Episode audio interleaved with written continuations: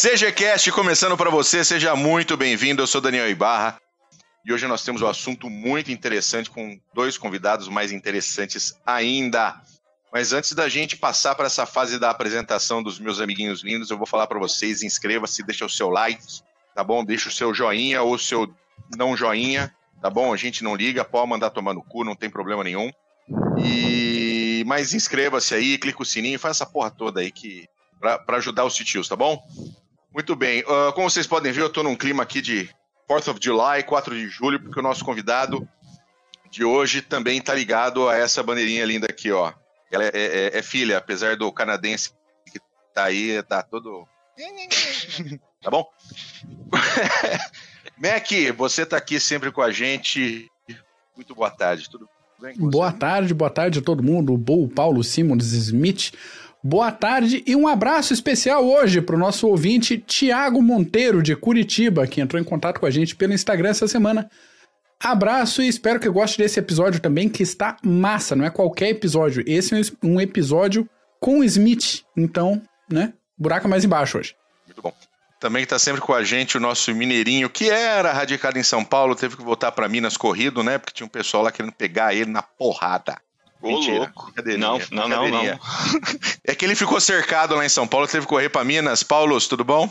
Tudo, tranquilo, Bull, Mac, meu querido Smith, grande Marco, meu querido Simmons, tudo bom, minha gente? Eu fiquei sabendo que ia ter um podcast aí, que o Smith ia participar, aí eu vim aqui para aprender um pouco. Quem sabe, né? Ajuda, ajuda. Ajuda. Oh. Depois, depois participar dos outros. Oh, tá foda hoje, tá foda. Uh, o nosso, nosso terceiro convidado estava aqui semana passada, fez um, um podcast fantástico sobre o Mossad. Professor Marco Túlio Delgobro Freitas, meu querido Simons, tudo bem, Canadá? Não, não tá tudo bem, não. Essa porra dessa bandeira, eu vou queimar essa porra, tá? E na hora que você entrar em guerra, a gente vai bloquear o Atlântico e vai deixar esse navio aeródromo aí da Força Aérea Americana pegar fogo, morrer de fome, seu filho da puta. Eu, hein? Oh, magoa não, magoa não. Eu boto a, do, a bota do Canadá semana que vem, tá bom? Porra, eu, hein? Uh, com a gente também o nosso querido convidado, escritor, psicanalista, meu grande amigo José Antônio Mariano, nosso Holland Mad Smith. Tudo bom, Smith? Tava, né? assim, né? Tava, tava, tudo bem até agora há pouco. Aí Canadá, que é um parceiro meu, parceiro, amigo, aliado, né? Me eu solta uma dessa. Não. Pelo amor de Deus. Maldito vizinho do sul. Pelo amor de Deus. Vamos construir um muro nessa porra. Se vocês construíram um muro. Pera, se vocês construíram, vocês morrem congelados, pelo amor de Deus. vamos é construir isso. um muro. Porra. É um prazerzaço estar aqui com vocês de novo, né? E não tem essa de, de, de aprender, não, de, de aprender comigo, não tem isso. Nós aprendemos todo dia. Porra, eu queria ter participado daquele do Mossad, mas não deu, né? Apesar de ser o Túlio que estava falando, né? Eu queria aprender um pouquinho, né? É, mas vamos numa próxima, quando mais uma vez ele nos der o gáudio desta participação. Vamos ver se a gente consegue falar. Hoje a gente vai falar de um assunto que eu particularmente acho muito legal. Eu acho muito legal também. É um assunto que nós não, não, não, nunca, nunca chegamos a conversar, comentar. Aliás, é um assunto que normalmente não se comenta muito dentro dos grupos, dentro das rodas de, de história militar, é um assunto e, e, é um assunto bastante interessante, que é sobre o estado mental dos líderes do Terceiro Reich. E quem vai fazer essa análise para gente ali, filha da puta por filho da puta, é o nosso querido Mariano, que é também psicanalista, além de ser escritor de uma belíssima obra sobre a Polônia na Segunda Guerra Mundial. Fala, fala do teu livro aí, Smith. O, o livro é Enquanto Formos Vivos, a Polônia Não Perecerá, que é interessante, que é o título principal, e o que fica mais em evidência para as pessoas é a Polônia na Segunda Guerra Mundial. E tem sentido, né? Mas esse trecho, Enquanto Formos Vivos, a Polônia Não Perecerá, é um trecho do hino polonês. E quem fala desse, é, desse trecho é o Martin Gilbert, um dos. O Martin Gilbert, o Obivor, um, quando o, o R.P. Grom que é um destroyer polonês, estava naufragando nas águas da Noruega. Enquanto ele estava naufragando, os sobreviventes do Grom cantavam esse hino, e esse hino atraiu é, os destroyers britânicos que salvaram esses homens. Então, esse trecho do hino polonês é fantástico e é muito representativo do que é a Polônia. O livro é, é foi uma obra de, de, de fôlego, eu diria, porque são 740 páginas, que cobre de 1939 a 1989. Porque é sempre bom enfatizar isso, a Segunda Guerra Mundial acabou por Polônia em 1989, quando ela efetivamente expulsou os segundos ocupantes das suas terras. Né? É um livro denso, pesado, exato, soviéticos, um livro denso, pesado, é, como disse uma pessoa que fez uma. Aliás, acho que foi um de vocês que fez um comentário na Amazon, obrigado. Tenho certeza que foi um de vocês que fez um comentário no site da Amazon dizendo que o único senão do livro é que ele não é para iniciantes. E realmente não é. Você precisa é, ter um pouquinho. Realmente. Você tem um pouquinho de base da Segunda Guerra Mundial para ler, ler o livro. Mas deixo, é isso. Deixo registrado que o link para Amazon está na descrição do episódio aqui embaixo para quem quiser comprar e vale a pena. Vale a pena, tá disponível na Amazon, compre com o nosso linkzinho aí, não custa nada mais para você e ainda dá aquela ajudadinha no CG para a gente manter as nossas atividades. Mas entrando agora efetivamente no assunto do dia, vamos dar um contexto geral. Alemanha após a Primeira Guerra, o fim da potência, dá um, dá um o seu contexto aí, Smith, Matt Fish. Quando a Primeira Guerra Mundial acaba, todos nós né, sabemos o que aconteceu e sabemos aquela ideia de que a Alemanha foi traída, né? E foi um, uma situação, foi um complexo que não foi só Hitler que, ao fim da Primeira Guerra, fez questão de deixar isso decantado por toda a sociedade alemã. Vários oficiais, muitos soldados, muitos estratos da sociedade alemã achavam exatamente isso, que a Alemanha havia sido atraiçoada. E isso se enfatiza muito porque é, o Molly Jr. fala disso no livro dele, da Luftwaffe, quando as tropas alemãs é, chegando do campo de batalha, elas atravessam a Unter den Linden em absoluta ordem. Então, aqueles soldados que lutaram na Primeira Guerra Mundial, eles saíram do campo de batalha em ordem, voltaram para os seus quartéis em ordem e foram desmobilizados em ordem. Então, a ideia de que a grande potência Alemanha foi traída foi muito grande. E é óbvio que isso perpassou toda a sociedade alemã. Os estados mentais da sociedade alemã no pós-Primeira Guerra Mundial por menos que a gente queira considerar isso, desculpa, era de revanche. Era de revanche. Os alemães, nós estamos falando no geral, tá, pessoal? É no geral. A gente pode até pensar um ou dois é, personagens, talvez, mas de uma forma geral, a ideia da Alemanha na Primeira Guerra Mundial, após a Primeira Guerra Mundial, era sim de revanche. Para a Alemanha, entre 1918 e 1939, foi apenas um período para gerir novos soldados foi apenas um hiato. Então, quando a gente fala de um louco, de um genocida e sua trupe como Hitler e todo mundo, nós precisamos de alguma forma entender que, além deles terem sido frutos dessa Alemanha derrotada e perdida como potência, é, eles foram os homens que deram encaminhamento e que deram norte para o surgimento e, e configuração dessa revanche. Então, a sociedade alemã, de onde eles vieram, estava realmente pronta para isso. A gente pode estender isso em outros, em outros podcasts para tal da culpa coletiva, existe outro assunto. Agora, de uma forma geral, isso que a gente chama de self, self é um termo psicanalítico que fala do eu total, é nosso eu completo, alma, espírito, corpo, tudo junto.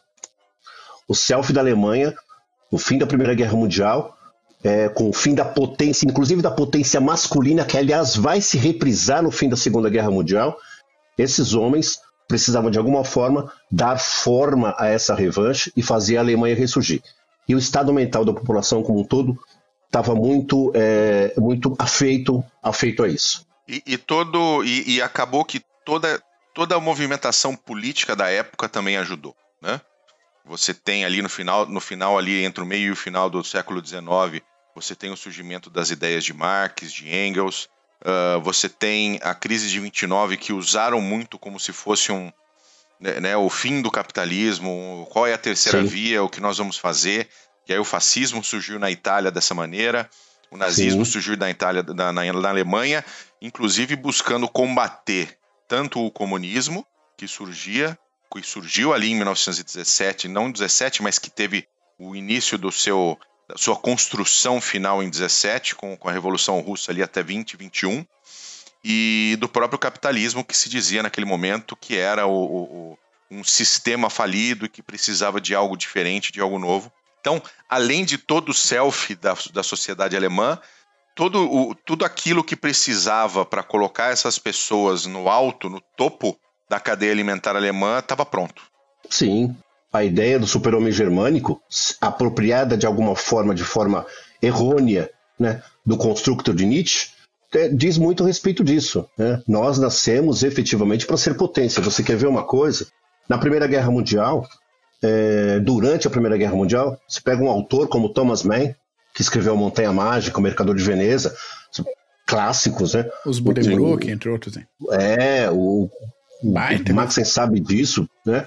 Você pega esses caras e você pega Thomas Mann e você vê ele referendando a ideia é, de uma é, de uma Alemanha potente, de uma Alemanha potência dominando a Europa. Ele referenda isso. Quem fala isso é a Barbara Tuchman, no livro Os Canhões de Agosto. Você pode pegar lá, está muito bem escrito. Né? Então, é, essa ideia de que a, a, supremacia alemã, o self coletivo alemão, tá?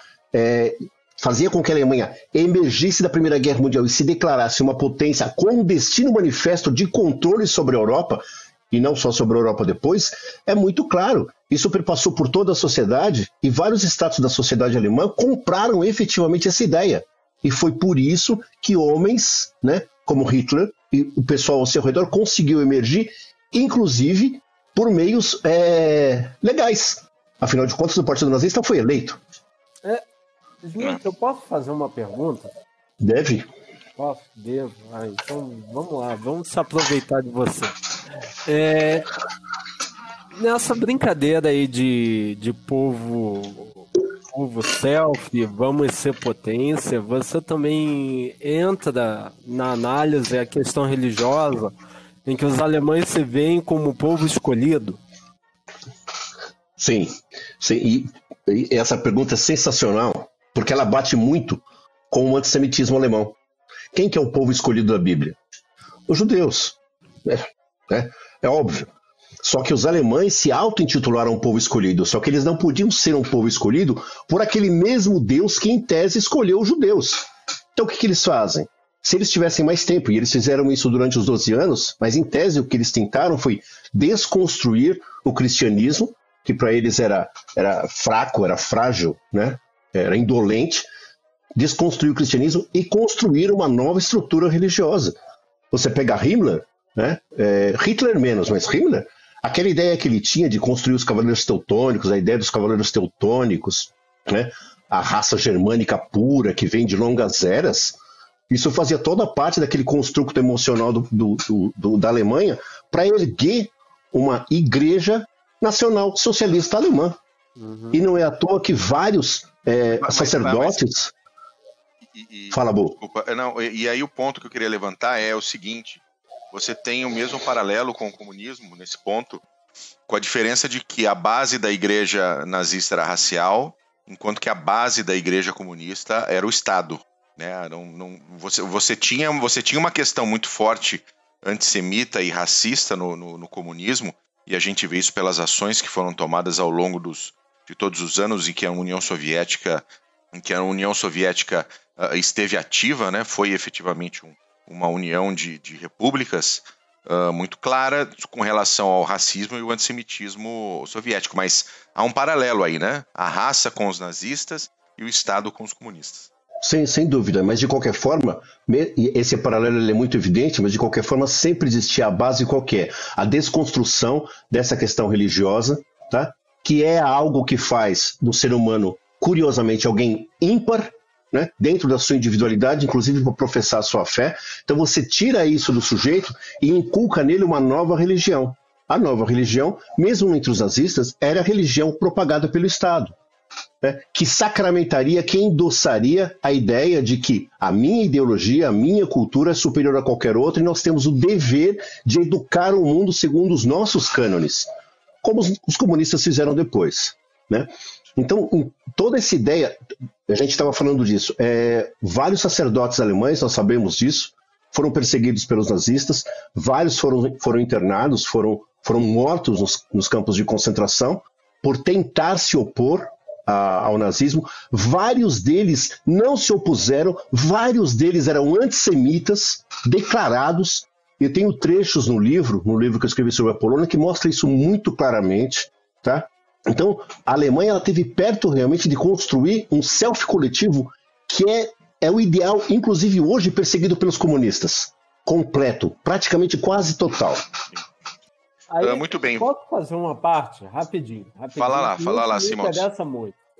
É, como bom, como é, parte do meu tempo eu me dedico à filosofia, aí a gente observa o seguinte: tanto o comunismo como o nazismo, eles vêm com, do- vêm com uma proposta bastante singular, que é de fazer um homem novo, né? um homem científico, né? pegar a ciência, daquilo que eles chamam de ciência, né?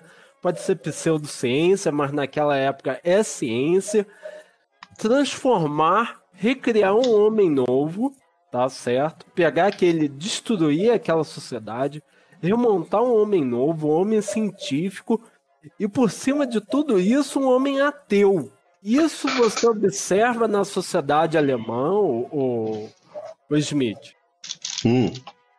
É, e esse, esse, essa religião recriada, essa religião repensada pelo partido e não pelo Estado, é mais o partido que se apropria do Estado. Ela é uma religião ci- científica, tá certo? Tanto que ela se apropria do- dos cientistas daquela época, médicos, etc. E é uma religião ateísta ainda por cima de tudo, até porque acreditar em algo superior ao Estado nazista era de alguma forma Heresia, né? contraditório. É contraditório, porque É, você- então, mas é, quando a gente fala a- ateu, a gente está lidando, a gente está falando de, um- de alguém que não crê, né? E sobretudo nesse contexto religioso. E a ideia dos nazistas, tanto quanto dos comunistas, não era essa. A ideia era que você cresce no Estado. No Estado. partido, O Estado. É, então, você sabe que houve, né, em vários, no, no momento do, do- do surgimento do Terceiro Reich, é, é duro dizer isso, e isso a gente fica discutindo o tempo inteiro, mas teve muito momento em que o partido e o Estado foram um só, na figura de Hitler. Sim. Na figura de Hitler. Então, né, tanto faz, de uma certa forma, um ou outro, o fato é que o Estado tentou se tornar transcendente. Você viveria pelo Estado né, Smith? completa e absoluta.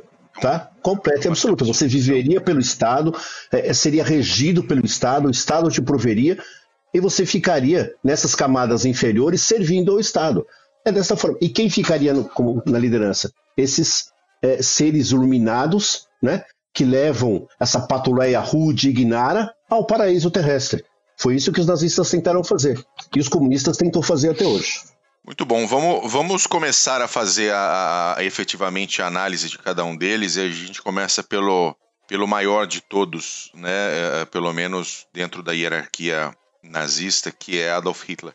não tem como não, não, não consagrar Hitler como um, um sociopata, né? É, psicopata, socio... psicopatia e sociopatia são sinônimos, né? Talvez a gente possa distinguir é, o sociopata como um, um, um doente mental estratégico para ficar nos nossos, nos nossos conceitos aqui. É, o sociopata ele tem uma grande indisposição contra a sociedade como um todo. O psicopata também tem, só que ele consegue pensar determinadas pessoas, determinados setores da sociedade para dar vazão aos seus instintos. Hitler era um sociopata de carteirinha. Pronto. Né? E um dos grandes é, problemas da vida dele, os grandes problemas da vida dele, como aliás de todos os outros, que se der tempo a gente vai falar, começa realmente na infância. É, eu sou psicanalista e uma das coisas que a gente faz é realmente pesquisar a infância do, da, das pessoas. Nós temos que saber de onde esses caras vieram, sabe? É, de onde os meus pacientes, por exemplo, vieram. Eu, é uma coisa que a gente que entender. E no caso de Hitler fica muito evidente que a única pessoa que talvez ele tenha amado na vida morre, que foi a mãe dele. Né? A mãe morre e ela morre quando ele está em Viena, que é praticamente um andarilho em Viena, vivendo inclusive da pensão dela. Então, quando ela se vai, todo tipo de vínculo afetivo que ele podia, pudesse ter, pelo menos profundo, se perde. É claro que não é naquele momento que ele começa a ter essas ideias horrorosas que veio, que veio até depois. Mas aí ele se torna uma casca vazia. E uma casca vazia você preenche com o que você quiser. E ele se encontra numa Viena né, e depois vai para Munique e encontra uma sociedade muito estigmatizada, muito fragilizada, muito antissemita, muito anti qualquer coisa que não seja alemã, e ele se vale disso. Né? Ele se nutre disso. O, o, o, pai, o, pai, o pai de Hitler ele era um funcionário público. Né? O pai de Hitler era um funcionário público. Um funcionário, e, e, ele não, ele não tem. Uh, uh, qual, qual que é o. o, o, que, o que, que ele deixa? Porque assim, o pai para um, um, um menino é uma figura muito forte né? Nós sabemos disso, nós todos somos homens e nós sabemos que o pai é uma figura muito forte dentro da nossa Menos o fuzileiro. Fuzileiro a gente tem, tem certos... Há controvérsias. E como é, que, como é que, a gente vai conversar depois isso aí. Como é que, como é que foi, como é que é o, o, essa, essa visão dele com o pai, né? A gente lê, num, quando você lê Fest, por exemplo, na, na biografia do Hitler, ele fala um pouco do pai, mas não, não, a coisa não se. Né, é, você, não tem, é, você não tem muita ideia do, do, da questão do, da influência do pai sobre ele. O pai teve pouca influência sobre ele. A influência que o pai teve sobre ele foi de que era um alcoólatra e batia nele. Como o pai de Stalin fazia a mesma coisa. Né? Então, a hora que você vê. Eu é, acho a hora que, que você... não é pequena influência, eu acho que isso é uma influência grande pra cacete.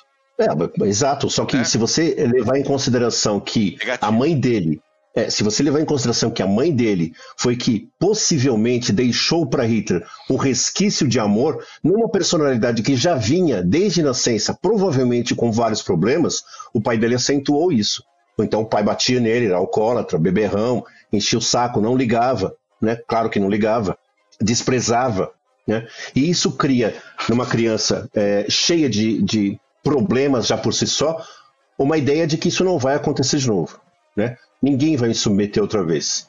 É por isso é, que ele faz todo o possível para entrar na Primeira Guerra Mundial. Esse é um dos motivos. Ali naquele momento, quando o pai dele fez o que fez, quando ele batia nele e, e, e bebia e tudo mais, o exercício da autoridade masculina começa a se perder, começa a ficar doente em Hitler. E ele precisa recuperar isso de alguma forma. Ou você acha que durante toda a vida de Hitler, não é fato que várias vezes a gente se pega é, encontrando textos a respeito é, da suposta homossexualidade de Hitler ou do suposto caráter de não gostar muito de mulheres ou o erotismo dele ser um erotismo é, enviesado. Cara, depois da mãe dele, parece que só Jelly Roubal ele gostou, que era a sobrinha um sujeito, dele. Tipo, tipo um, um, um sujeito romano, né? Falando não de sujeito, indivíduo, mas de, de sociedade romana até, né? Sim, sabe, dedicado a uma causa. Então, ele, o que ele recebe da mãe é isso, um vínculo. Ele recebe um vínculo, mas esse vínculo ele estende por algo absolutamente abstrato, né? Que é elevar a sociedade alemã a novos parâmetros. E do pai ele adquire o hábito de que isso não vai acontecer de novo. Ele não vai deixar se submeter novamente e apanhar outra vez ao longo da vida, é isso que acontece. Você vê que eles, e a guerra, eles... e a guerra ela é redentora para ele? Completa e absolutamente. A guerra é redentora em todos os aspectos para ele. Mas né? aí é uma coisa de sociedade também. Que a sociedade do início do século XX, tudo para ela era guerra. Ah, sim. A gente, pode, a gente pode traçar um paralelo aqui. Os britânicos achavam que ir para a Primeira Guerra Mundial seria uma, uma baita aventura, né? Uma Sim. Imperial, ah, vai, vai ser uma aventura daquela. A gente vai conhecer praias em Galípoli. Mais um passeio. Vai, vai, vai, ser tudo um passeio. Em praias em Galípoli. No Natal, né? de novo. Exato, mas. Vamos voltar no Natal. Mas aí você pega, você pega Hitler, Himmler, é, Goering, é, Ruiz, Eichmann. Você vê que essas pessoas, esses homens que nasceram antes da Primeira Guerra Mundial, né, e combateram na Primeira Guerra Mundial, ou estiveram a combater, Himmler, por exemplo, não combateu, tá? a guerra para eles, de uma certa forma, foi sim redentora. Eles também vinham de, de, de educações e de criações muito complicadas, muito difíceis e esmagadoras. Vários deles. Né? Então, mesmo que tivesse sido e foi realmente redentor para britânicos, talvez para franceses, eu não sei, mas para os alemães é, foi especialmente redentora, porque inclusive a imagem de potência precisava se estender depois do início do século. Né? E e para Hitler, como para todos esses outros que a gente falou, isso seria uma maravilha. Tanto é assim que em batalha, Hitler se distingue. Hitler não, não ele não era covarde. Uhum. Você pega as histórias dele na Primeira Guerra Mundial, ele não era covarde, ele, ele, ele, ele batalhava mesmo. Ele, Ele quase não era um foi, né? soldado.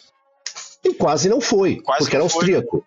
É, Eu, Ele- eu estava lendo sobre. é, Só que eu estava lendo sobre a Batalha do Marne. Eu esqueci o autor agora, um autor alemão. E foi é nessa linha. Ele falou quando Hitler entrou, ele meio que agora ele podia se devotar a isso. A mente Uhum. dele agora iria para a guerra. Talvez ele tinha apagado os demônios dele. Agora eu posso viver isso e sem culpa do que havia no passado. É, e- é, exatamente. A guerra, ela destruiria todo o passado. Todo o passado aviltado dele, que era recente, inclusive, né? Todo o passado aviltado, difícil, complicado, de dormir em pensão, de fazer quadrinho para poder vender para não passar fome e passou fome. Tudo isso seria arrasado pela guerra. E isso acompanha Hitler até o fim. Ou ele não queria destruir a Alemanha quando a Alemanha já estava destruída no final da Segunda Guerra Mundial. A violência como, me- como meio de transformação, né? Sim, sim. Aí a- até o próprio socialismo entra nessa jogada, porque ele, ele se vê, o, o comunismo ele se vê, o, o socialismo, ele se vê como um movimento político que só através da, da violência que pode promover alguma mudança. Isso é, É, Exatamente. ele, ele precisa, ele precisa da violência e do caos para poder Isso- se instalar. Isso é característico de doutrinas políticas criadas no rescaldo do iluminismo. Por isso que, de novo, eu falo da filosofia. De novo, o iluminismo brinca com essa ideia de progresso, brinca com essa ideia de sacrifício e brinca com essa ideia de violência. Deles do, desse, desse movimento cultural, que é o iluminismo, saem dois filhos ingratos, que é o socialismo e o fascismo, Uhum, tá certo? E, o, exato. e caras predispostos, aí entra aí predisposição, cara predisposto como Himmler e, e companhia, e isso daí cai como, como uma luva, né? Exatamente.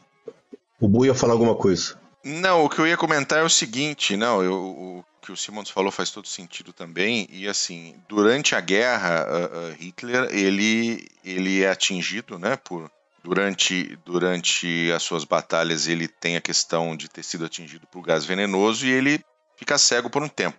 É, ele quase Ele fica- morreu, um inglês que não matou de novo. Essa Inglaterra que pendou na bandeira americana aí atrás. Não matou o sujeito. Se tivesse matado, teria mudado o mundo. Mas Eu não acho, eu discordo de Ficou com você. Ah, Eu porra, discordo de você, porque Hitler não estava sozinho. Ah, Hitler não fez nada sozinho. Dava um tiro nele e acabou. Pronto, Segunda Guerra Mundial foi embora, Stalin foi embora. A, a- Achar que voltar no tempo e matar. Hitler vai impedir a Segunda Guerra Mundial é um erro. Não, tô A falando, cegueira. Tô, tô falando aqui do inglesinho que não quis dar o tiro. Eu tô falando disso. Não tô falando de você. Carregou ele, né? Em vez de dar o tiro, carregou ele. É, Ah, é. é. Pois é. Mas fala, fala dessa questão da cegueira. A- a da cegueira. Porque A ela é importante cegueira. também. então, a cegueira da qual ele é vítima por conta do gás. é, você sabe como é que é curada a cegueira dele? A cegueira dele era uma cegueira emocional. É claro que era física, porque ele recebeu gás. Mas ele obviamente não ficou cego. E a cegueira dele é curada, eu estou fazendo aspas, vocês não estão vendo, é, porque um psiquiatra consegue incutir na cabeça dele que ele tinha o destino da Alemanha nas mãos. Por que esse psiquiatra fez isso? Olha Porque ele viu que Hitler era obsessivo. Hitler era obsessivo. Então ele precisava ter um motivo para vencer aquilo, para vencer aquela cegueira, até porque era preciso voltar para o fronte. E ele se cura da cegueira, só que ele se cura da cegueira com essa obsessão é, avultada na cabeça. É, E depois que a Primeira Guerra Mundial depois que a Primeira Guerra Mundial acaba e ele volta para a vida civil, ele começa a trajetória dele, sempre com a ideia de que ele é o redentor da Alemanha. Que coisa, e ele né? consegue fazer isso. E ele consegue fazer isso porque realmente ele é um polo atrator. Ele vai atraindo pessoas que pensam exatamente como ele.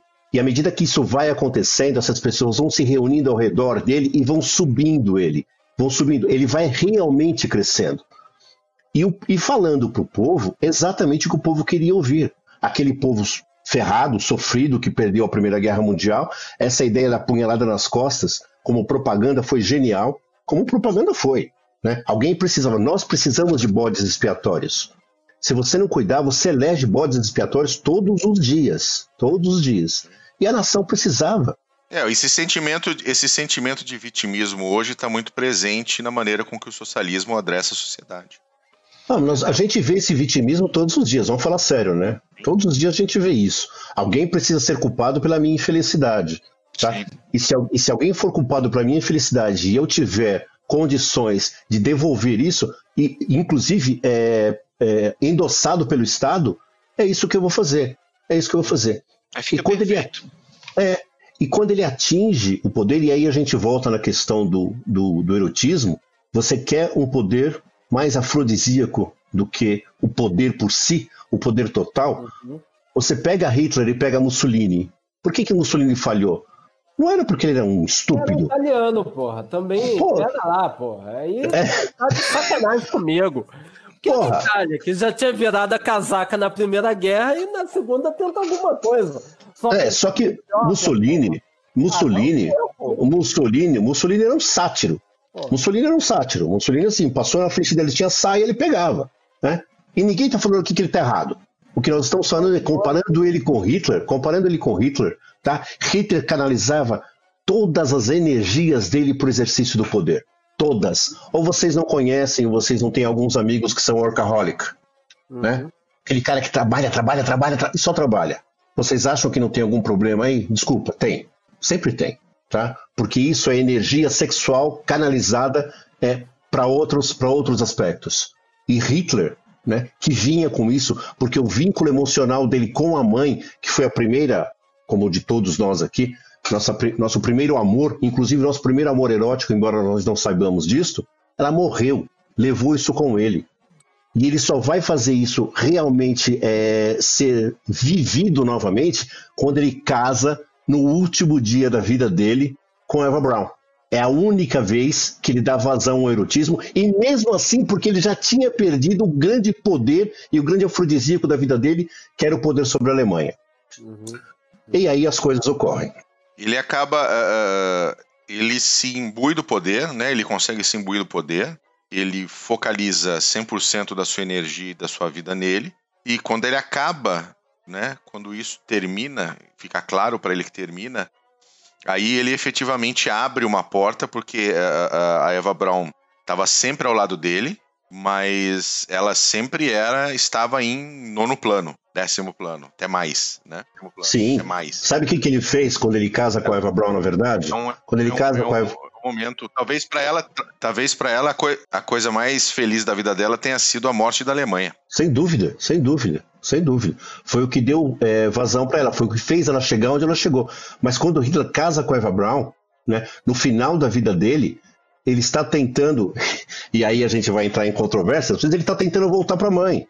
Ou vocês não veem em filmes de guerra o soldado que está morrendo? Quem que ele chama? Ele chama o A pai? mãe, Ele chama a mãe. É verdade. a mãe que ele chama.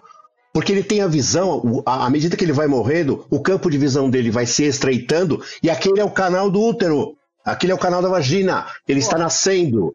Tentar aquilo voltar é uma memória. Peraí, você É, a aquilo é uma memória. Ô, Aquilo é uma, aquilo é uma memória. Oi. Você tá deixando seu, seu, seu Freud. É, é, eu tô, tô quase sentindo aqui. Tô quase sentindo Cara, aqui o Freud. Presença mas- da mão do Freud aqui no meu ombro. São, Eu esta- queria o colinho da mamãe. o- o- são estados, são estados mentais dos líderes do terceiro Reich. Então Hitler, a hora que ele casa, a hora que ele casa com Eva Braun, ele está retornando ao útero da mamãe. É isso que ele está fazendo. Porque a ideia dele era se casar e morrer. Era se casar e se matar.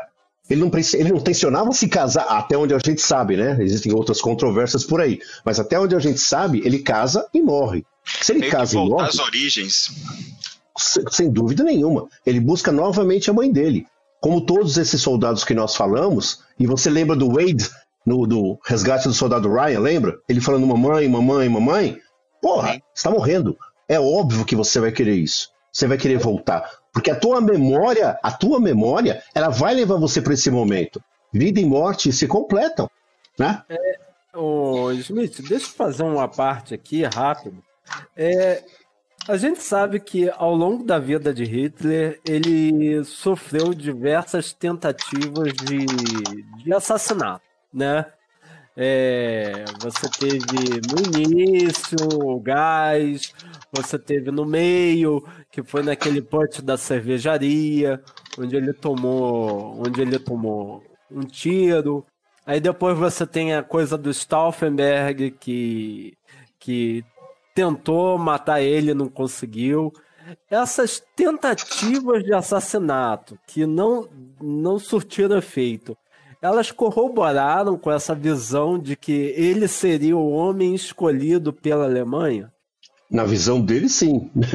Eu, eu, como eu não acredito em sorte e azar, é, eu acho que todos os fatos são determinados, né? Mas é, era para ele, ele podia ter ido a qualquer momento, realmente. Não, Mas imagina para uma pessoa. Do avião, do avião. É o caso da bomba. É o caso da bomba. Do avião.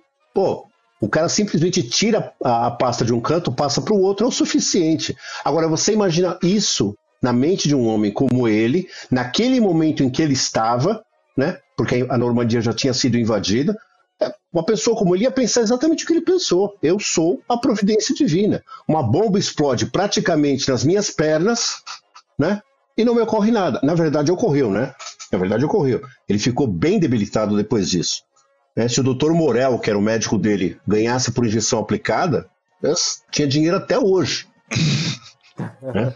Porque ele drogou Hitler pra caramba. É, né? E já era 44 ali, né? Já, já era uma situação. A, a cortina já estava fechando, já, né? Exato. Também. E ele ainda, e para e pra, pra azar, de novo, né, que a gente não, não acredita em azar, eu não acredito, de, de Mussolini, Mussolini vai visitá-lo, ele mostra para Mussolini do que ele escapou. Mussolini fala: pô, esse é o cara, velho. Porra, o cara escapou disso aqui.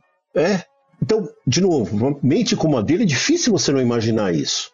Uhum. E aí ele tem, e aí ele tem esse, vamos falar agora, vamos, vamos terminar com Hitler, porque a gente já gastou meia hora só com ele aqui. Ele tem esse fim, né? Esse fim wagneriano, essa coisa é, que ele se coloca. Explica um pouco sobre esse, sobre essa questão. Esse fim é, a gente, a gente conhece. À medida que a guerra vai sendo perdida, primeiro que Hitler, e isso aqui todos nós que estudamos a Segunda Guerra Mundial sabemos, ele tinha uma intuição a respeito das coisas muito importantes. Intuição. Tá? E intuição é algo que todos nós temos. E a intuição é um predicado feminino. A intuição é um predicado feminino. Eu não disse que é da mulher, eu disse que é um predicado feminino. E a mulher, aqui não é obviamente o fórum para isso, mas a mulher precisa ser intuitiva. Porque se ela não for, ela só se ferra. Ela precisa ser, tá? Mas os homens também são intuitivos. Hitler tinha uma intuição a respeito das coisas muito importantes. E essa intuição é, militar que ele tinha fez com que ele acertasse algumas coisas importantes. Mas a gente sabe no que, que redundou isso quando ele deixou, inclusive, essa intuição de lado. Ele deixou de lado. Ele simplesmente passou da intuição para a teimosia pura e simples. Né? E deu no que deu. Aliás, quem fala muito disso é um general francês, é... não vou lembrar o nome, e ele dizia que Hitler tinha uma nebulosa de intuição estratégica, uma nebulosa, mas ele não conseguia descer isso aos níveis de Estado Maior porque ele não tinha educação de Estado Maior. E isso era uma outra coisa que perturbava Hitler. É, Hitler sofria, curiosamente, de um grande complexo de inferioridade. É óbvio, você vê isso. Ele, diante dos generais dele, você vê o, a movimentação dele nos filmes, é uma movimentação tímida. Ele pode ter tido, como nós vimos no filme do, do Bruno Gans, que é um Hitler melhor que Hitler, pelo amor de Deus, aquele cara é sensacional. Sensacional. É, é, aquela explosão que ele tem é porque realmente está nos últimos, está nos estertores. E todas as outras explosões que ele teve, ele teve porque os generais se, se, se acovardavam diante dele, ou, se, ou ficavam tímidos diante dele. Mas generais que não faziam isso, Hitler se recolhia. Model era um. Model conseguia. Model chegou na cara de Hitler quando Hitler falou alguma coisa, acho que do, do terceiro exército que ele dirigia, ele jogou na cara de Hitler. Quem dirige o terceiro exército, o senhor ou eu? Cri, cri, cri, cri, cri na sala. Então, o complexo de inferioridade dele era evidente. Ele coloca pessoas em lugares chaves, né, e faz com que esses, esses setores sejam multiplicados em várias instâncias para poder justamente governar, para poder justamente é, dividir para governar, é, sem precisar ficar se expondo tanto. Hitler era assim. E esse final wagneriano dele, quando ele praticamente, quando a Alemanha é destruída, ele ainda quer destruir mais, é o fim que ele realmente imaginava que seria um legado para o mundo. Quando ele disse que a Alemanha não merecia viver porque ela foi fraca, ele estava efetivamente falando sério. E nisso ele se incluía, nisso ele se incluía. Ele se enxergava também como um fracassado naquele momento. E ele também não podia, de alguma forma, viver. É por isso que eu acho muito difícil é, Hitler ter sobrevivido à Segunda Guerra. Eu acho que uma personalidade como a dele, viver depois que a guerra acabou, ia ser difícil de manter, é, me parece. Ah, ele viveu e estava ali no, no Mato Grosso, tem até foto. É na Argentina. Ele não, foi de submarino. Mato Grosso, não, não, tem no Mato Grosso. Mato Grosso lá, ele lá com a foto. Se casou lá. Se casou lá. Mas, Smith, e o darwinismo social? Essa história de forte e fraco, isso vem do darwinismo social, pô. O darwinismo social não existe, né? O darwinismo social foi uma construção que eles criaram, né? Porque Darwin não falava disso. Né? Não desta forma, não desse jeito. Não dessa forma. Né? Mas quando você traz para a sociedade, é claro que tem. E era isso que teria que é, dar ciência ao modelo racista e genocida empreendido por eles. Nós somos os seres superiores, nós temos que prevalecer, é óbvio. Né? Uhum. Então nós somos superiores a poloneses, a russos, a eslavos em geral. Mas aí quando ele fala, quando ele fala que ele foi fraco, que ele deveria morrer, ele está se apegando a isso também, não é? Tá, ele está se apegando, ele está sendo, ele está sendo leal ao que ele pregava. Eu fui fraco, eu fui fraco. Os russos foram fortes. Os russos merecem. Os russos merecem. Né? E até o final da vida dele, ele não era muito crente em relação aos aliados ocidentais, embora ele respeitasse a Grã-Bretanha, mas eram os russos. Porque a guerra ideológica travada contra os russos era muito clara. E era uma guerra de extermínio mesmo, ou eu ou eles. Eles. Então eu não posso viver num país, eu não posso viver num mundo em que meus grandes inimigos, aqueles que eu dizia que eram inferiores a mim, vão vencer. Venceram. Eu não, esse mundo não, não, me diz mais respeito. É, a gente vai chegar, a gente vai chegar aí tem um pouquinho de Goebbels aí também. E mas vamos mudar de, de personalidade filha da puta para outra. Vamos falar de Himmler. Himmler?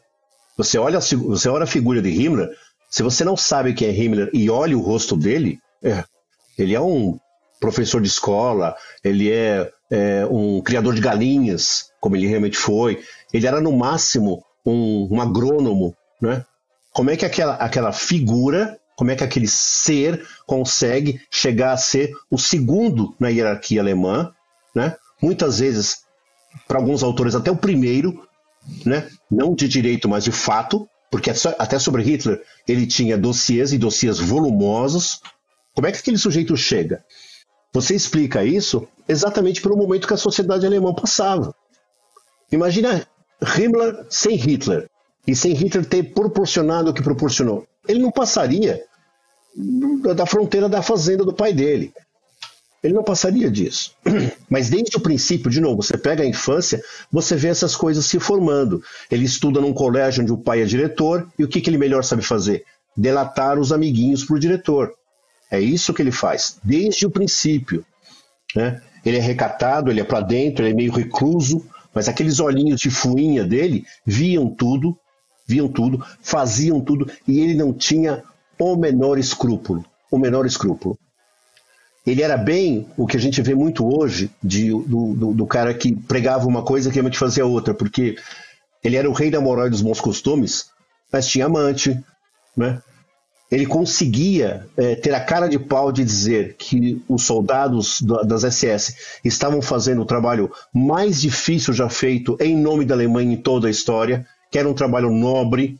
Vocês lembram do discurso de Posen, quando ele fala? Porra, todo mundo tá escrito, tá, tá grafado, tá grafado, né? Eu não me importo se uma mulher polonesa morre. O que me interessa é se ela vai morrer em nome da Alemanha toda a política de genocídio em linhas estratégicas traçadas por Hitler, em linhas táticas, em minúcias, foram feitas por Himmler.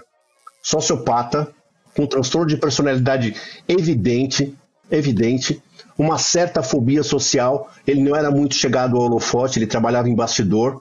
Né? Inclusive, até o escritório dele, segundo alguns dizem, era meio sombrio, porque ele fazia questão de manter essa penumbra. Era um homem que navegava muito bem nisso e profundamente covarde. E da onde vem essa questão do esoterismo, uh, essa, essa coisa transcendental, vamos falar assim? Você pega a figura dele, você pega a figura de Himmler fisicamente, assim como Goebbels, ele não era um ariano, né? Dá uma olhada para ele.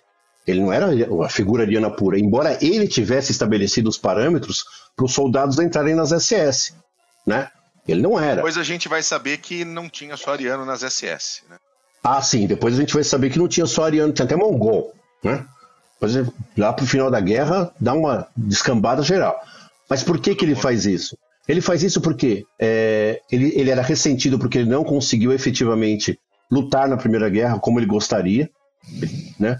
É, e essa ideia do, do esoterismo, do retorno às origens, fazia com que Hitler tivesse a ideia de que ele seria o novo líder da Alemanha. Ele sabia que Hitler, apesar de deixar ele fazer as pesquisas dele, deixar ele conduzir isso, não era exatamente de, de grande interesse para Hitler isso, sobretudo depois do início da Segunda Guerra. Agora, para ele era.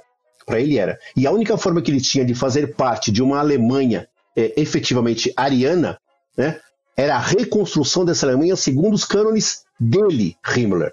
Por isso que ele volta nas origens, as festas pagãs, né? o, o, as festas, os festivais de solstício, é, o, a, a Enerb, né? A Enerb, que é a, a sociedade que ele forma para pesquisas científicas. A ideia dele era que a Alemanha se tornasse uma cultura religiosa, com ele sendo o centro. Ele queria ser um deus. Ele queria ser, ser o arcebispo de Canterbury, basicamente. Basicamente, basicamente. E como o líder máximo, Hitler, é, não era tão afeito quanto ele a isso, embora deixasse ele fazer isso, ele conseguiria dominar, ele conseguiria contemplar todos os setores que ele quisesse da sociedade alemã, porque ele fazia as pessoas acreditarem nisso e confluir para isso. É claro que várias pessoas que tentaram é, se associar a ele perceberam que é, faltavam alguns parafusos e alguns caíram fora, né?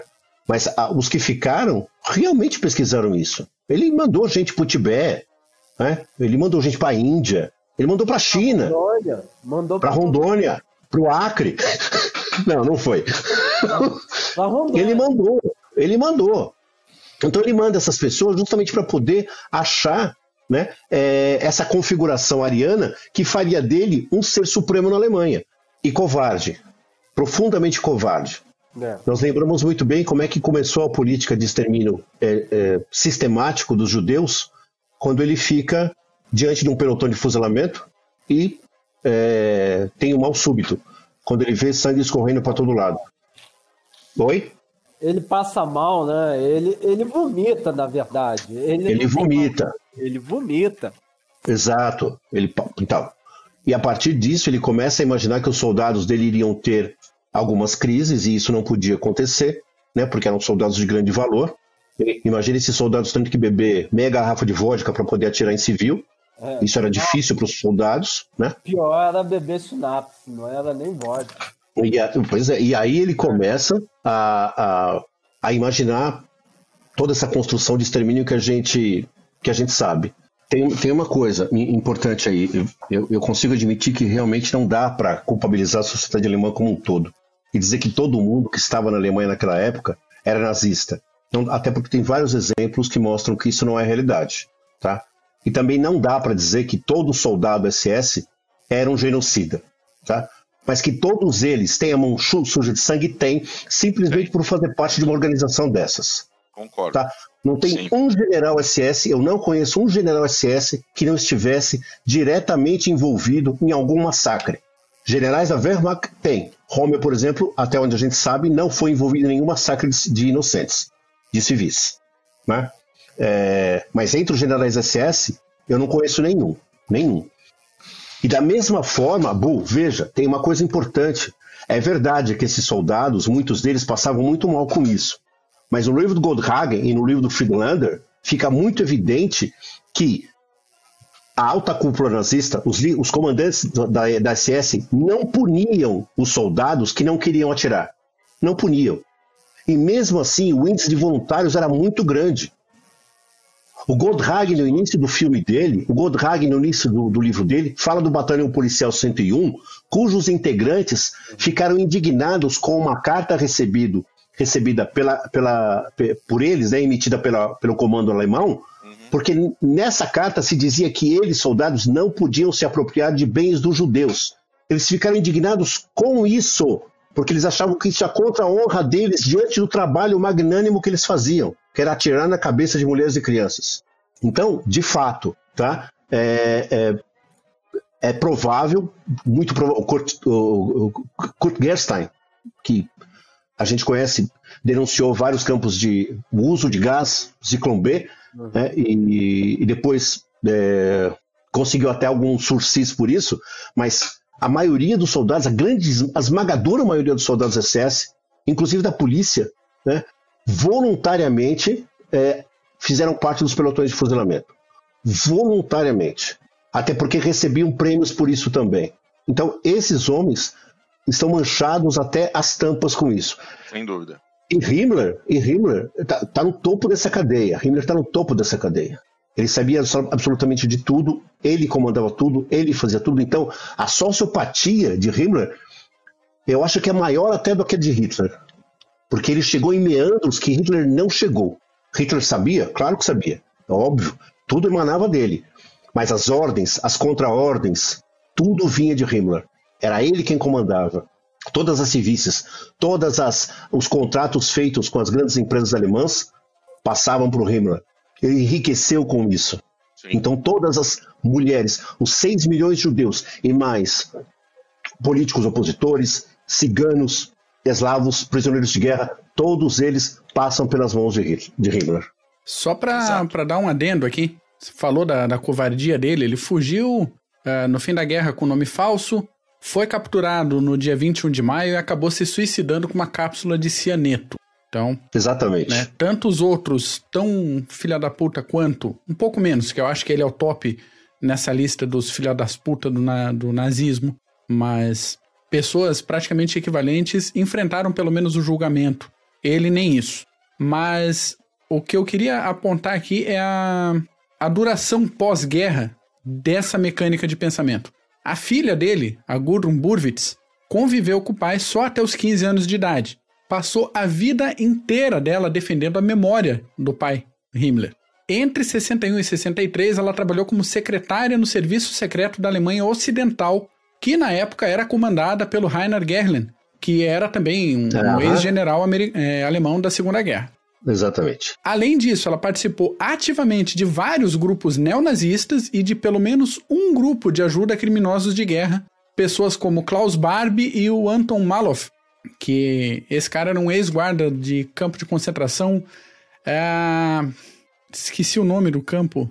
Theresienstadt, eu acho se não me falha é, na Tchecoslováquia, é isso mesmo, listado na Tchecoslováquia. E ele é acusado de assassinato de pelo menos 100 pessoas.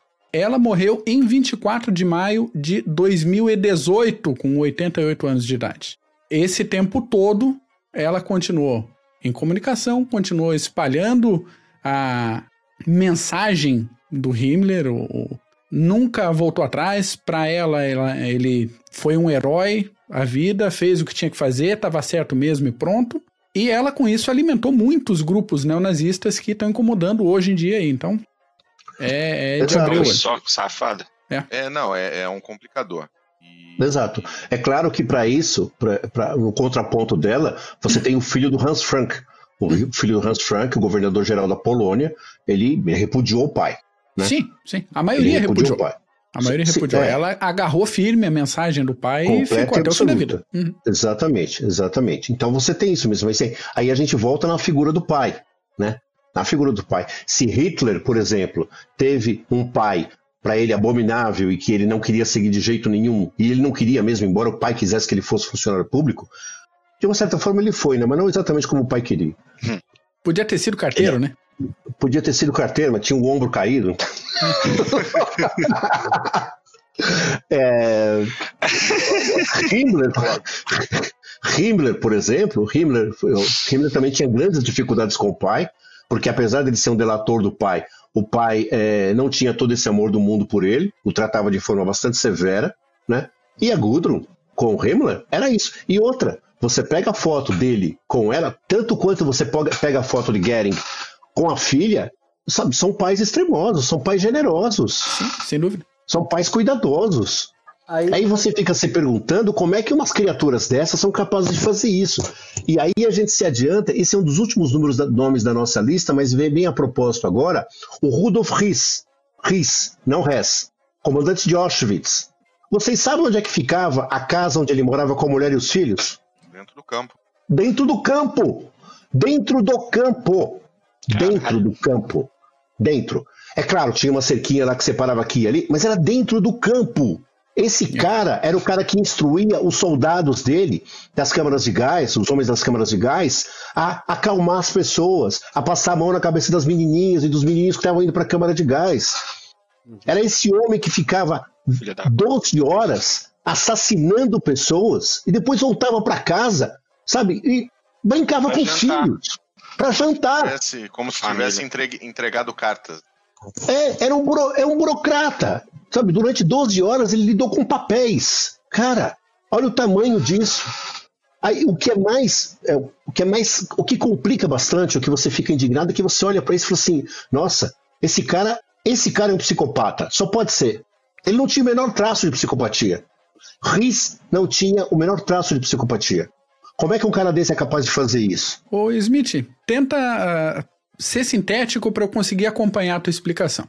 É, é um argumento comum para tratar desse tipo de, de gente que a gente está falando hoje, de simplesmente chamar de louco e pronto. Mas eu tenho a impressão que chamar esse tipo de gente de louco acaba eximindo eles de responsabilidade. Ah, ele era louco, é portanto, é ele verdade, não tinha domínio do que ele estava fazendo, portanto, ele é inocente. Se generaliza e pronto. É. é são loucos em que sentido? Ou é um, uma espécie de loucura diferente? Não, ou é uma não. espécie de doença diferente da loucura? O que, que, é isso? Não, você vê, quando a gente fala que Himmler, Hitler, Goering, Goebbels eram sociopatas, eles eram sociopatas mesmo. Tá? Mas isso não quer dizer que eles não tivessem responsabilidades sobre os crimes que eles cometeram. Eles eram sociopatas, tá? mas todos os crimes que eles cometeram, eles cometeram sobre a luz da lucidez. Eles sabiam o que eles estavam fazendo. Eles sabiam o dano que eles estavam infligindo. Tá? O Reis também. Ele também fazia isso. Ele sabia o crime que ele estava cometendo. É claro que naquela circunstância em que ele cometia esses crimes, ele estava endossado por uma política de Estado. Então, se a Alemanha tivesse ganhado a guerra, ele nunca teria sido julgado, ninguém teria sido julgado. Claro que não. Né? E segundo a historiografia alemã do pós-guerra, de uma Alemanha vencedora, ele seria um grande funcionário público, ele seria um grande estadista. É isso que ele seria. Porque a moral alemã se deturpou de tal forma nesses 12 anos do Reich, né, que o que é inominável para a gente, para eles, foi cotidiano, foi bucólico. Quando a, a, a, Ana, a Ana Arendt fala da banalidade do mal, essa expressão é uma expressão clínica, é uma expressão sintética. Quando ela fala da banalidade do mal no julgamento de Eichmann, ela estava certíssima. A forma como Eichmann fala do trabalho dele é como o Obu fala do trabalho dele. Sim, é técnico. Burocrata da morte. É, é técnico. Calhou de o um material com que ele trabalhava serem pessoas, mas era técnico. E Ackman não tinha nada de, de, de, de, louco. Nada, nada. Então você tem razão. Quando a gente, se a gente pega esse pessoal e começa a taxar de louco, né, louco varrido, não, isso faz com que as pessoas realmente percam a noção do tanto que esses homens fizeram à luz da lucidez. Tá? Tanto quanto, tanto quanto o mal não era louco, mal não era louco, Stalin não era louco, não era louco. Tá? O bot. Não era louco, eles tinham uma política muito bem estabelecida, tá? E seguiam essa política. Eles não eram erráticos, né? Eles não eram erráticos, eles eram metódicos, eles sabiam o que eles estavam fazendo.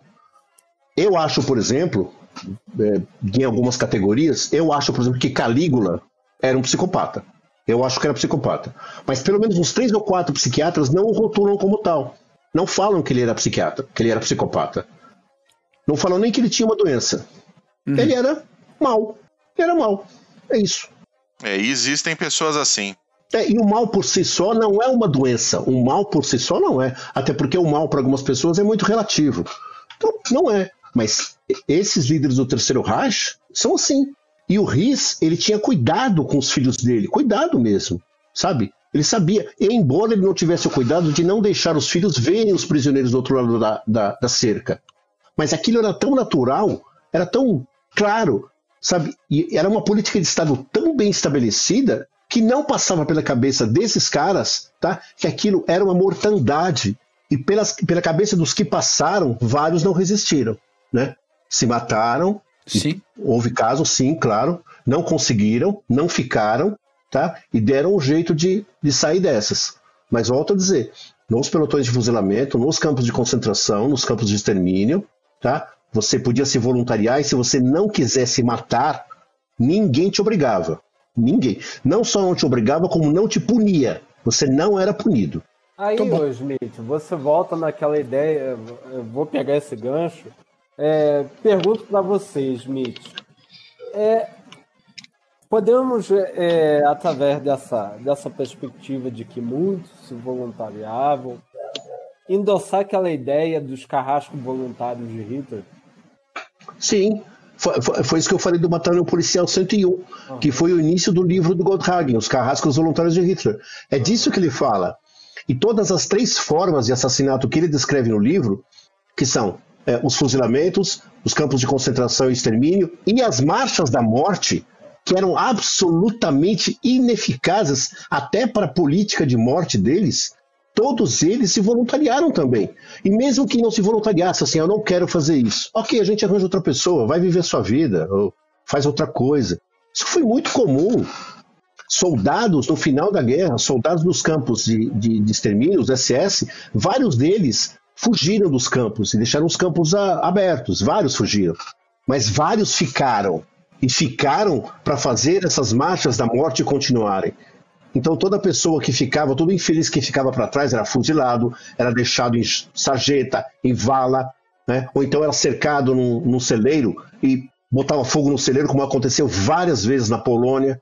Isso tudo de forma bastante. com a guerra perdida. Com a guerra perdida. Com a guerra perdida. Entendeu? Uhum. Olha o nível em que isso chegou. Olha o estado em que isso chegou. Tá perdido, mas não vou deixar de fazer meu trabalho. Então, Para você ver até onde foi a inoculação dessa doutrina terrível, terrível, terrível, terrível. E, e isso podemos estabelecer alguma relação com o povo alemão daquela época? O povo alemão já estava preparado para aquilo. Preparado como? Preparado. Ele, ele só faltou alguém fazer o canto da sereia. Só ah, você está falando, você tá falando lá, você tá falando lá no início, quando o Hitler aparece? Isso, isso. Eu acho também. Eu acho também.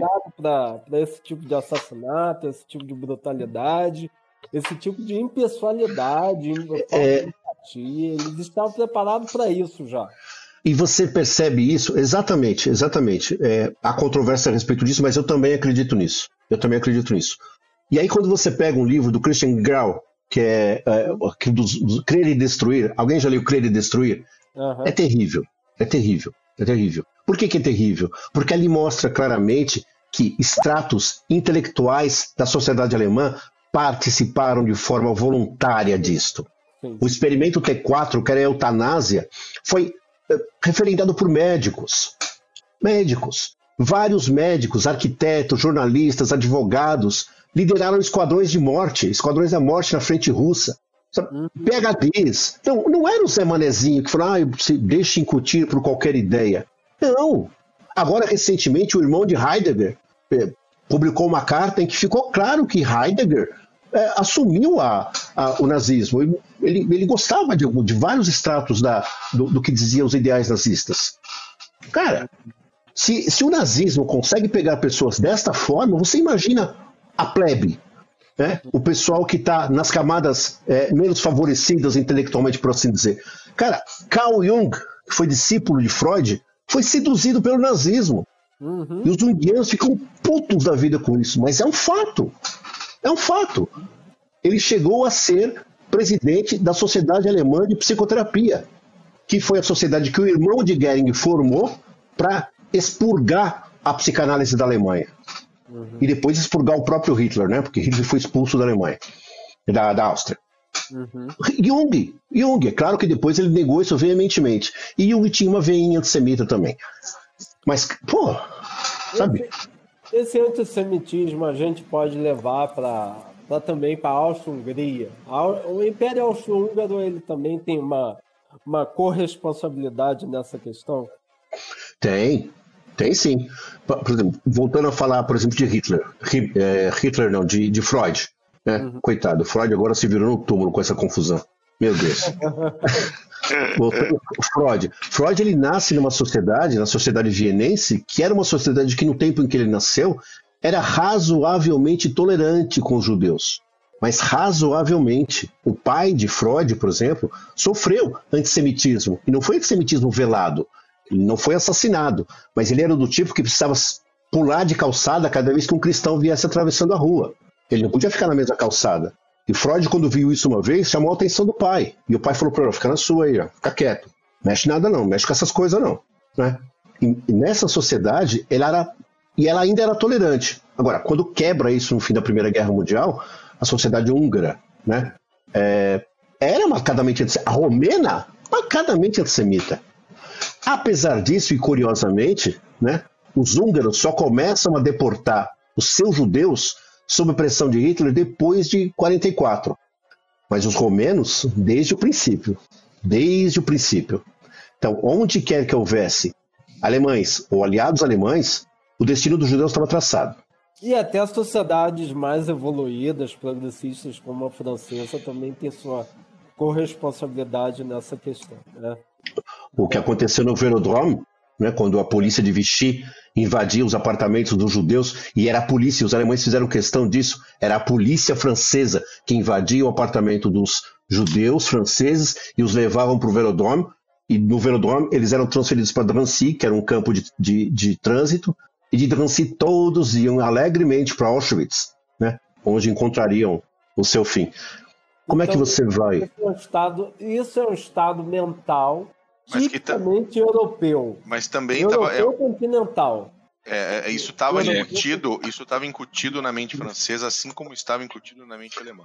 Só que tem uma coisa, só que tem uma coisa. Esse é, antissemitismo. Só que tem uma coisa. Sim, o antissemitismo ele está disseminado por toda a Europa. E eu disse está. Toda. Eu não disse estava. Eu disse está.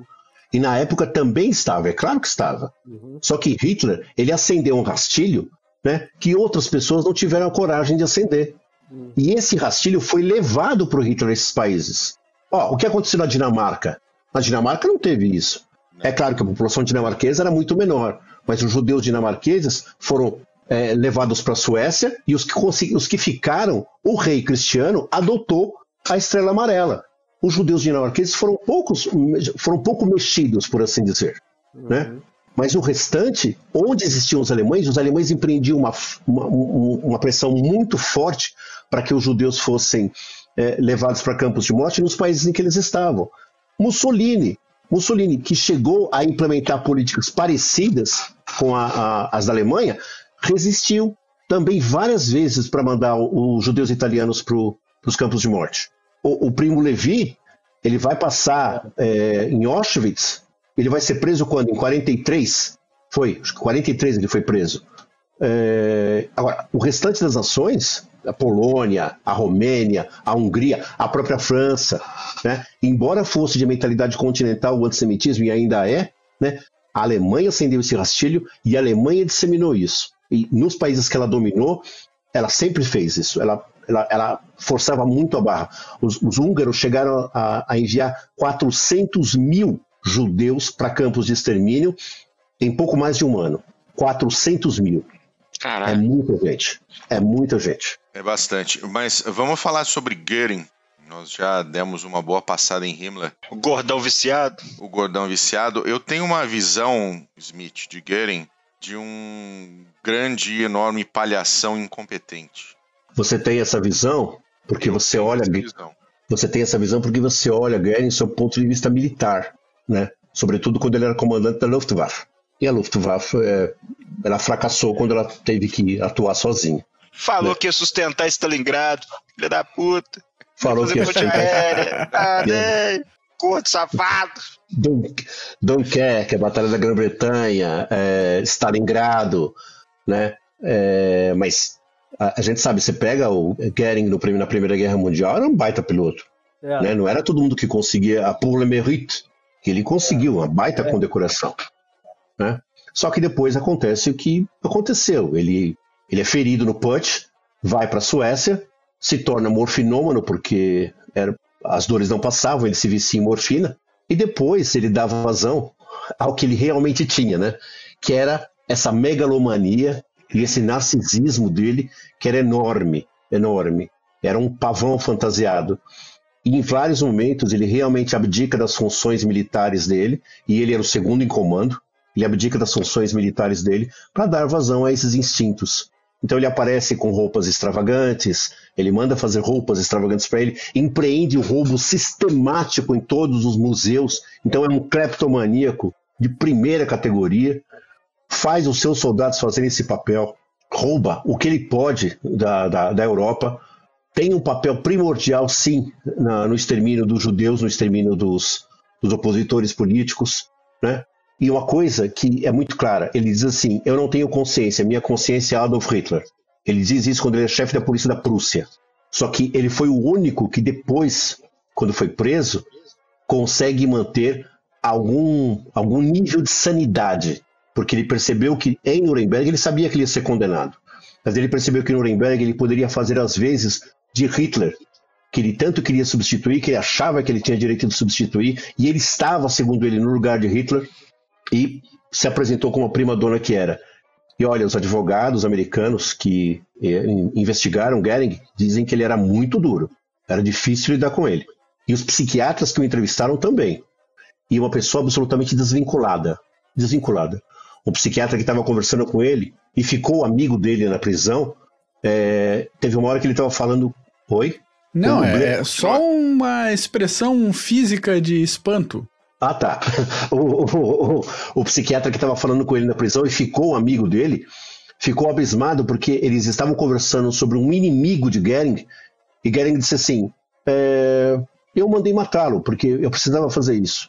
Aí o psiquiatra falou para ele assim: Mas como mandou matá-lo? Você não tinha outra forma de fazer isso? E ele disse que Goering olhava para ele com uma cara de: Olha a bobagem que você está falando. Você- Inimigos são feitos para serem estipados, inimigos são feitos para serem mortos. Se eu tenho um inimigo, eu não vou tergiversar com ele. Eu vou matá-lo. Uma coisa simples. Né?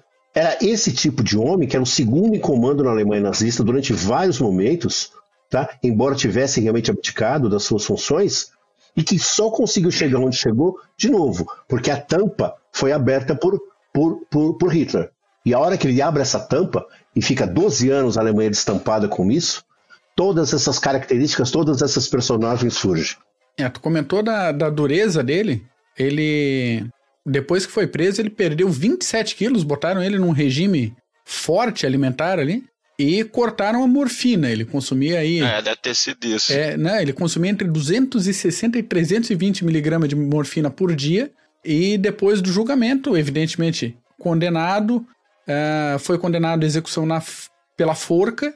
Ele fez um, um abriu um recurso para morrer como um soldado e que ele teria o direito de morrer como um soldado.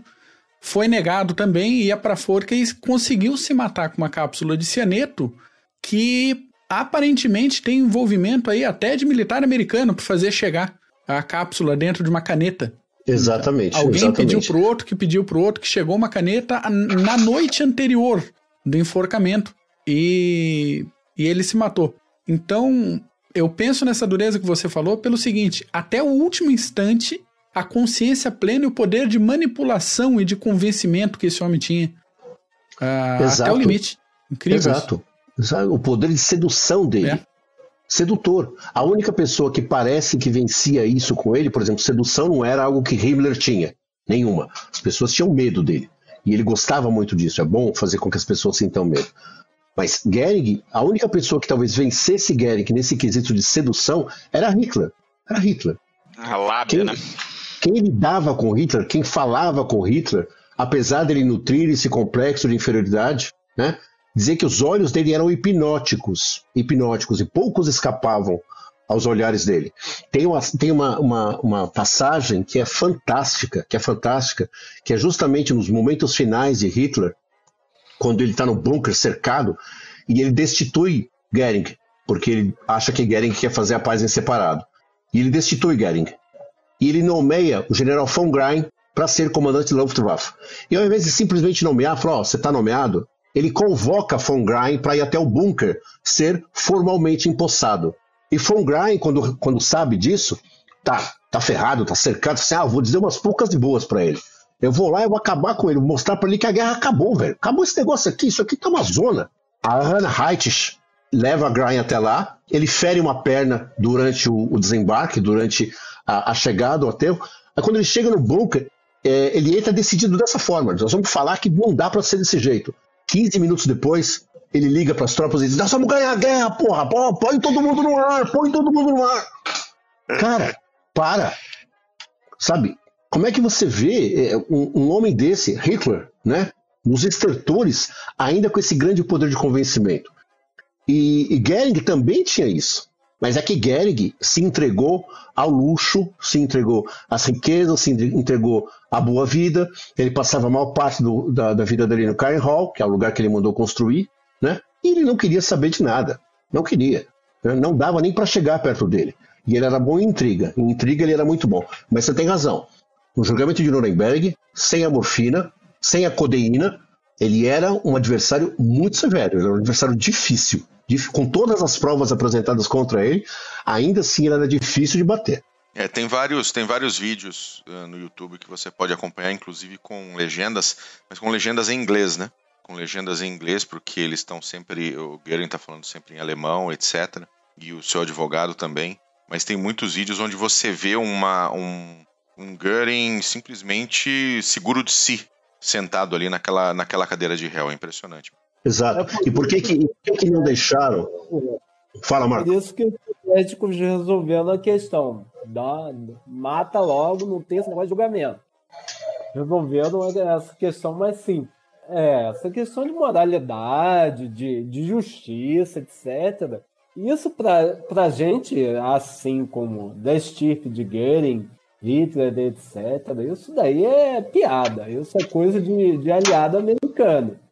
Você tem que botar essa escada dentro do, do, do, do, do muro e acabou. Fazer o que tem que fazer, acabou. Não dava para fazer isso. Não dava para fazer isso. Não dava. Precisava criar jurisprudência. Não dava simplesmente. Se fosse feito isso, seria vingança. É claro que foi uma vingança o julgamento de Nuremberg também. Também foi. Né? Mas era preciso expor todos os crimes ou parte dos crimes que eles fizeram. Não dava simplesmente para fazer uma justiça à soviética, como Stalin sugeriu em Churchill para Churchill. Churchill saiu da mesa putaço da vida com isso. Para Stalin era assim, né? mata todo mundo e pronto, acabou. Né? Mas não dava para fazer isso. Não dava. Né? Tanto é assim, tanto é assim que nem todos foram condenados à morte. Foram condenados à prisão perpétua, a 10, 20 anos de prisão, foram absolvidos foram absolvidos. Né? Então, um arremedo de justiça fez-se presente. Eu, eu acho que está certo. Eu acho que está certo. O advogado que defendeu Scorsese, que era americano e judeu, e judeu, conseguiu livrar a cara de Scorsese em pelo menos três ou quatro é, ações que eram movidas contra ele.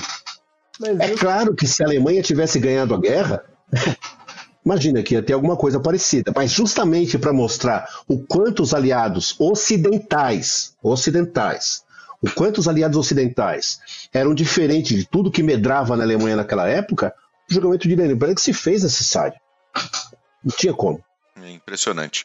Uh, vamos fazer o seguinte, Smith, vamos gravar uma parte 2, uh, porque o, o, realmente o papo é excelente, mas cada um que nós estamos trabalhando aqui, eles acabam levando bastante tempo, afinal a, a análise é, é extensa, e o próximo da nossa lista aqui, que é Goebbels, eu acho que essa análise sobre ele merece ter o tempo necessário para que ela seja feita, porque é outra dessas, uh, uh, dessas personalidades uh, horrorosas que passaram pela, pela Alemanha e que precisam efetivamente que seja entendido que não era um maluco, era um filho da puta mesmo, como o próprio Mac comentou.